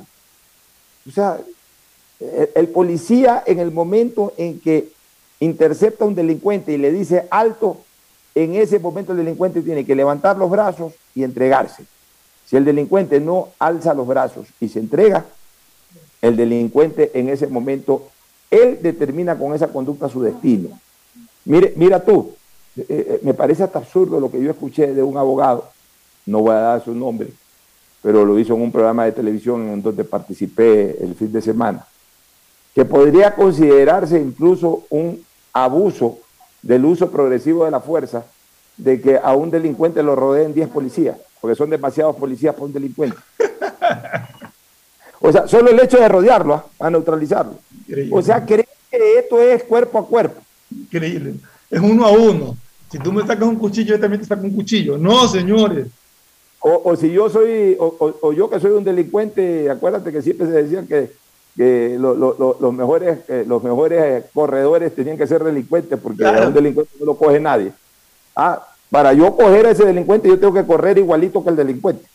Tengo que tener la misma velocidad física que el delincuente para poderlo agarrar, si no, no lo puedo agarrar. Y no puedo hacer nada para agarrarlo, porque es corriendo a corriendo, o es eh, cuchillo a cuchillo, o es pistola a pistola. Ah, sí, pues señores. Ese, ese O sea- abogado que tú dices, le pongo el ejemplo de, de lo que sucedió en Ibarra, ¿no? Había más de 10 policías rodeando al delincuente y por no, no- por no actuar el delincuente terminó apuñalando a una mujer embarazada. ¿no? Así es. ¿Alguna cosa final, Cristina, sobre cualquiera de estos temas que hemos tratado? Sí, por supuesto. Bueno, eh, más que nada, yo entiendo de dónde viene la- de dónde viene el pensar de que uno no puede permitir tampoco que la policía tenga más poder, eh, porque ahí también se puede, se puede dar el abuso del poder por parte del policía. Pero lamentablemente ahorita en el Ecuador estamos viviendo algo eh, terrible, algo en el cual los delincuentes tienen más derechos que los ciudadanos corrientes y que los ciudadanos y que los policías. Entonces hay que tomar medidas extremas para poder de una forma u otra poner un pare a esta situación. Eh, algo que también fuera muy bueno que, se den es, son esas, esas pistolas eléctricas, también para ayudar a neutralizar al individuo, al delincuente, sin necesidad de matar. Hay formas de hacerlo. El problema es que ahorita estamos tan metidos con la delincuencia que necesitamos ac- acciones rápidas. Y una de estas puede ser el- eh, eh, esta ley que, están tratando de pasar, o sea, este, este arreglo de la ley que están tratando de pasar. Nos vamos a una pausa para retornar eh, con el segmento deportivo junto a Mauricio Zambrano Izquierdo y Agustín Guevara Murillo para hablar de las eliminatorias, ya lo que pueda ocurrir el- eh, hoy día con el partido Colombia-Perú y luego la próxima semana con el choque entre Perú y Ecuador en el Estadio Nacional de Lima. Ya volvemos. El siguiente es un espacio publicitario apto para todo público. La prosperidad y el desarrollo para ti y tu familia va porque va, va porque va. En más de 500 días de gestión, estamos interviniendo en 1.500 frentes de obras y servicios que transforman vidas. En Guayaquil, la vía Cerecita Zafando. En Milagro, la vía Los Monos 10 de agosto. En Colimes, el tan esperado puente. En Balsar, la vía San Isidro Boca de Agua Fría. En Santa Lucía, la vía Santa Lucía Cabuyal. Y en Simón Bolívar, la TED de Soledad Chica. En estas obras tomar precaución. Las molestias de hoy son el progreso del mañana. Prefectura del Guayas, Susana Tu chip plus de CNT cuesta 3 dólares y con él puedes... Chatear, mensajear, likear y postear. A todos influenciar. Hablar sin parar, comentar al azar y siempre navegar. Compartir y mostrar, subir y descargar. WhatsApp, WhatsApp, WhatsApp. TikTokear, TikTokear. Tu chip plus te da más megas, minutos y redes sociales. Recarga tu paquete desde 3 dólares ya. Chip plus CNT. ¿Cómo por Tenemos una nueva aplicación, aplicación. Tenemos una nueva aplicación, aplicación. Tenemos una nueva De CNLP. Tenemos una nueva aplicación de CNLP. Ahora con la app de CNLP verificas y administras tus consumos, descargas la planilla, pagas en línea, realizas reclamos y más. Puedes consultar los valores a pagar y pagar desde la aplicación. Corporación Nacional de Electricidad, CNLEP, Gobierno del Encuentro. Juntos lo logramos.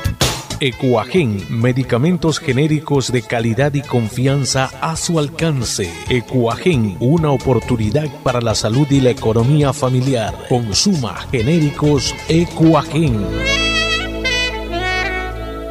Tu chip plus de CNT cuesta 3 dólares y con él puedes... Chatear, mensajear, likear y postear. A todos influenciar. Hablar sin parar, comentar al azar y siempre navegar. Compartir y mostrar, subir y descargar. WhatsApp, WhatsApp, WhatsApp.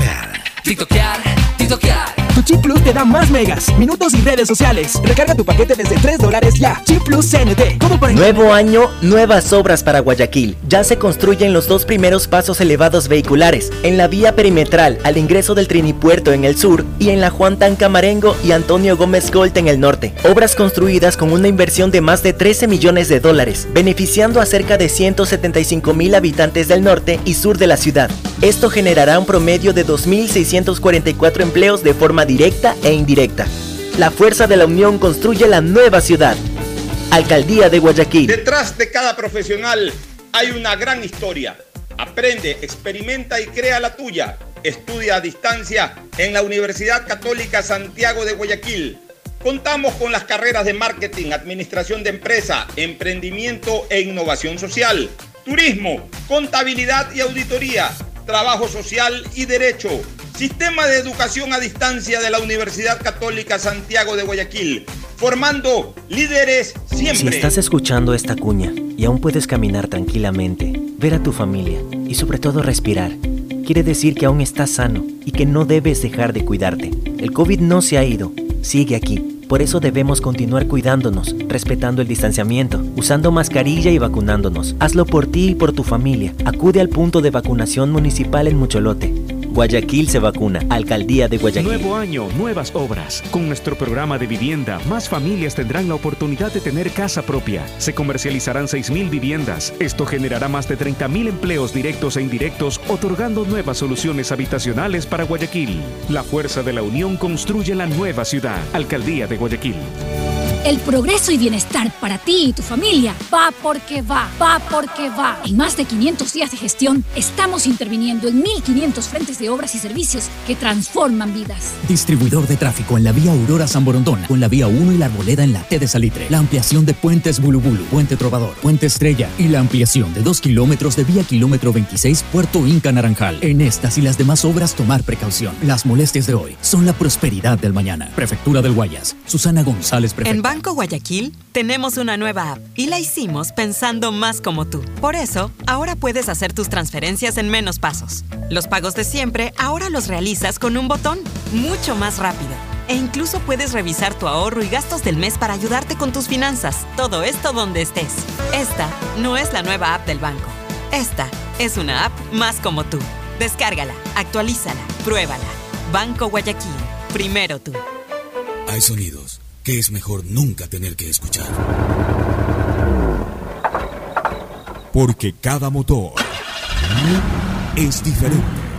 Desde hace 104 años, Lubricantes Gulf mantiene la más alta tecnología y calidad en línea de aceites para motores a diésel y gasolina. Está hecho con una fórmula especial para dar excelente protección a todo tipo de motores, evitando el desgaste prematuro de pistones, anillos y árbol de levas, ayudando a mantener limpio el motor y libre de depósitos que se forman por las altas o bajas temperaturas. Dele a su motor lo que se merece. Lubricantes Gulf, la más alta tecnología en lubricación. 104 años preservando la vida de su motor. Lubricantes Gulf. Gulf es más lubricante.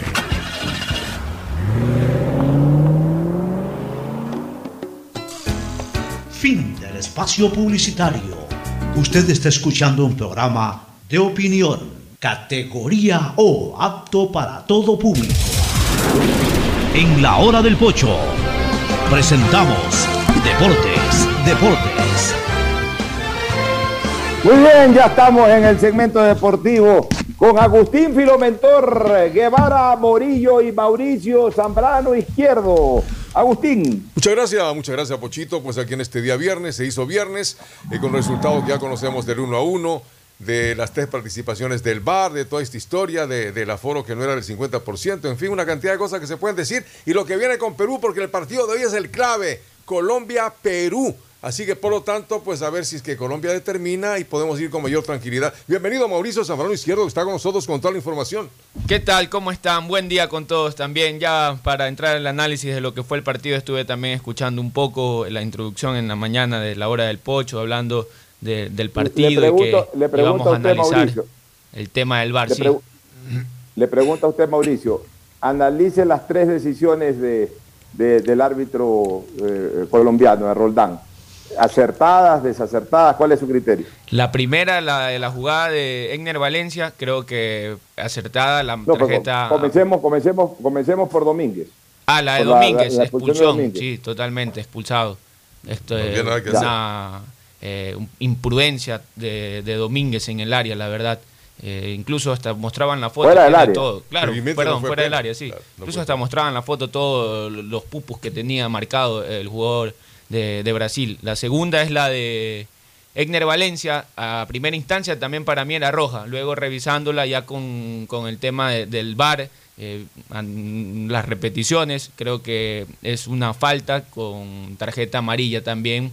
Por... O sea, no, no es, no es ni siquiera una acción brusca. no, El, arquero, el arquero brasilero sale a rechazar la pelota, la rechaza totalmente, eh, estira lo más alto que puede la pierna, eh, separado totalmente del espacio que en ese momento ocu- ocupaba el delantero, y el delantero termina buscando el lugar Era donde imposible la poder estaba recoger arriba, la pierna. y, a- así es, era imposible. Pero Sí. lo que sí era po- lo que sí era posible era que Ener Valencia frene y no frenó. y no frenó. Sí, también. O sea, Ener Valencia buscó, digamos, la pierna, ahí hay que decirlo así. sí, sí. La- Y la tercera, la la del tercera, penal. la de Ayrton Preciado, hasta el día de No, no, ayer no, yo no, creo... primero la penal. No, no, la de penal, la penal de Pero Valencia. dos Ah, no, la de Pervis no, no, para nada en lo absoluto, eso sí A no Pervis fue penal. Y la, la otra, la de Ayrton Preciado, A ver, pero, pero, pero, a ver, Pero le en, esa del penalti, No. en esa del penalti fue a Ener Valencia o fue a Pervis Estupiñán. no, la- es que hubo dos, la de Pervis que lo, la rectificaron, no, este, y la otra fue la de que le hacen la falta es a, a Ayrton Preciado. Ayrton Preciado. Ya, sí, por la, primera la fue a Pervis. Sí, Ya, no fue, no fue a Ener, no sé por qué No, se me no. metió en la cabeza. que Era era Henry Ener. de- Ya, era no, la otra jugada. Fue a Pervis. Ahí no hubo, no hubo zancadilla. Fueron los dos a la pelota. Sí. Incluso se ve que más bien el pie de Pervis Es va el que apretando termina pisando. Tampoco hubo falta de Pervis. No, para Ahí nada. no hubo falta de ninguno de los No, dos. no, no. Ahora sí, vamos al de, al de Ayrton. Y al de. Ayrton, créame que yo me acosté hasta este tope, me acosté diciendo que era penal, era penal. Ya creo que también Sí, ahí sale un poco lo de la selección, lo del que uno es de, eh, hincha de la selección. Y ya hoy analizándolo nuevamente, eh, escuchando criterios también de arqueros, que por ahí hasta escuché el de Drer, eh, que justificaba muy bien al momento de que uno como arquero sale a, a rechazar, por más de que este, esté el delantero, eh, la inercia lo, lo- lo- lo- lo va a terminar llevando a, a- a golpear al, al jugador. Y creo que fue al final, ya con más criterio, no, no, no termina siendo penal, ni, ni falta. Mira, yo, yo con la primera repetición que vi. Yo también, yo hasta ayer penal. dije penal, hasta ayer. No, sí, yo dije eso no, yo lo dije, eso Ah, no es perdón, penal. perdón. Yo se lo voy a No es explicar. porque el arquero, el arquero tiene que salir fuerte. El arquero no puede salir eh, Claro. despacito, tiene que salir Sí, con sale todo. el sí. arquero sale, puñetea la pelota y de ahí lo golpea al jugador. Pero A él ver. toca la pelota primero. Yo, yo voy a explicar con el reglamento en la mano eso, pero antes que nada, sí quiero recordar un- un- una situación que en el fútbol es absolutamente conocida. El arquero es un futbolista privilegiado dentro del área. Fuera del área es un futbolista más. O sea, Sí. Eh, cualquier cosa que ocurra fuera del área con el arquero es exactamente lo mismo que con el centro delantero o con el back center. Pero dentro del área, el arquero es un jugador privilegiado. Al arquero no se lo puede tocar. Y el arquero, en cambio, puede salir armado en tanto en cuanto vaya la bola. Porque si un arquero va directamente a empujar a un jugador, por más privilegiado que sea en el área, es penal. O si, se, una- o- o- o si se lanza a coger una pelota y no llega a la pelota y lo bloquea al jugador, es penal. Pero cuando el arquero va a la pelota y llega a la pelota, el coletazo del arquero está permitido. ¿Qué es el Así coletazo? Que eh, si va con la rodilla en alto y le va dando con la rodilla a un, a un, a un delantero, se le permite. O si que despeja de puños y, y le va dando con los brazos o con los puños o va desplazando al delantero que iba a buscar la pelota, le está permitido. Y quería, quería hacer una- una- una- un comentario sobre, porque mucha gente dice, sí, pero ¿por qué en la primera acción le sacaron amarilla a Allison cuando lo golpeó a Porque fue para el y en la otra no? Porque son dos cosas distintas. Le saca la amarilla por imprudencia, porque elevó la pierna arriba. Y ahí ningún jugador, por mucho que sea arquero, puede ir con la pierna tan alta. Y aparte No, fuera no del lo área. expulsa porque no hay la intención y porque el delantero busca el roce. En el otro caso, el arquero va a jugar con lo que el reglamento le permite, que es con sus puños, con sus brazos. Entonces, el momento en que él golpea la pelota y va y de paso va golpeando al jugador posteriormente, pero de paso lo golpea, él está actuando de acuerdo al reglamento con armas que el reglamento lo autoriza a usar, que son sus brazos. Lo resumo, lo, lo dije hace un segundo y, y te lo resumo. Finalmente la jugada en donde levanta la pierna es fuera del área, en donde no tiene privilegio, y la otra es dentro del área. Pero miren el reglamento. Yo, yo quiero leer el reglamento. Eso es muy El bueno. reglamento, el reglamento dice lo siguiente. ¿Cuáles son las faltas que reconoce el reglamento para que se cobre un tiro libre directo? En este caso el penalti es un tiro libre directo. Dice, se concederá un tiro libre directo al equipo adversario si un jugador comete una de las siguientes siete infracciones de una manera que el árbitro considera imprudente, temeraria o con el uso de fuerza excesiva. La primera, dar o intentar una patada a un adversario, cosa que no ocurrió ayer. Poner o intentar poner una zancadilla a un adversario, cosa que no, pasó ayer en esa jugada despreciada. Saltar sobre un adversario, o sea, el popular banquito, no ocurrió. Cargar sobre un adversario. Ahí la gente puede decir, ahí ven, cargar sobre un adversario. Ya vamos a definir lo que es cargar sobre un adversario sobre, en, en el tema del reglamento del fútbol. Pero ya, dejemos a un lado esa, esa causal, que podría ser golpear o intentar golpear a un adversario, cosa que tampoco se dio en esa jugada. Empujar a un adversario, tampoco fue un empujón. Realizar una entrada contra un adversario, o sea, ir a buscarle, eh, eh, ir, ir- a eh, entrarle al jugador, entrarle al rival, no a la pelota, sino al jugador, la típica infracción. O sea, ninguna de estas, con excepción de cargar a un- sobre un adversario, podría ser considerada causal en la jugada entre Alinson Becker y, y Ayrton Preciado. Se concederá mi- asimismo un tiro libre directo al equipo adversario si un jugador comete una de las siguientes tres infracciones. Sujetar a un adversario, es decir, agarrarlo, escupir a un adversario o tocar el balón deliberadamente con la mano, se exceptúa al guardameta dentro de su propia área penal. Estas son las 10 causales, las 10 causales para que se cobre un tiro libre directo, que siendo en el área, obviamente se conoce como pena. Entonces, de todas estas causales, la única que a uno lo podría hacer pensar de que fue causal acorde a esto es la de cargar sobre un adversario.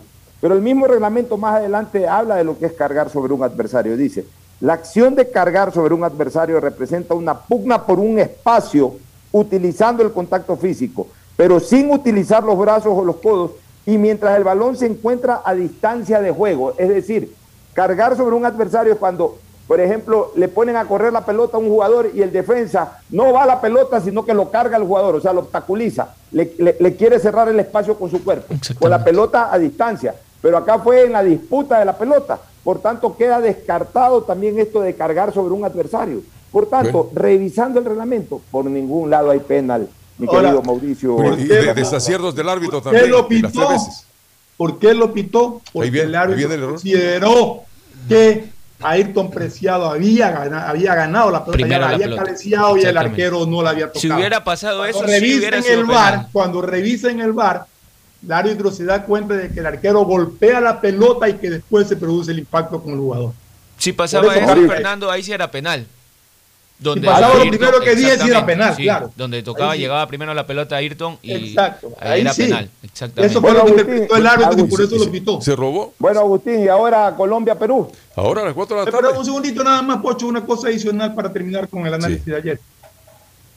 Si el, árbitro, si, el, si árbitro hubiera querido realmente, como, como insinúan mucho, meter la mano, al minuto de juego, en la primera jugada, no hubiera sacado amarilla a un jugador de Brasil.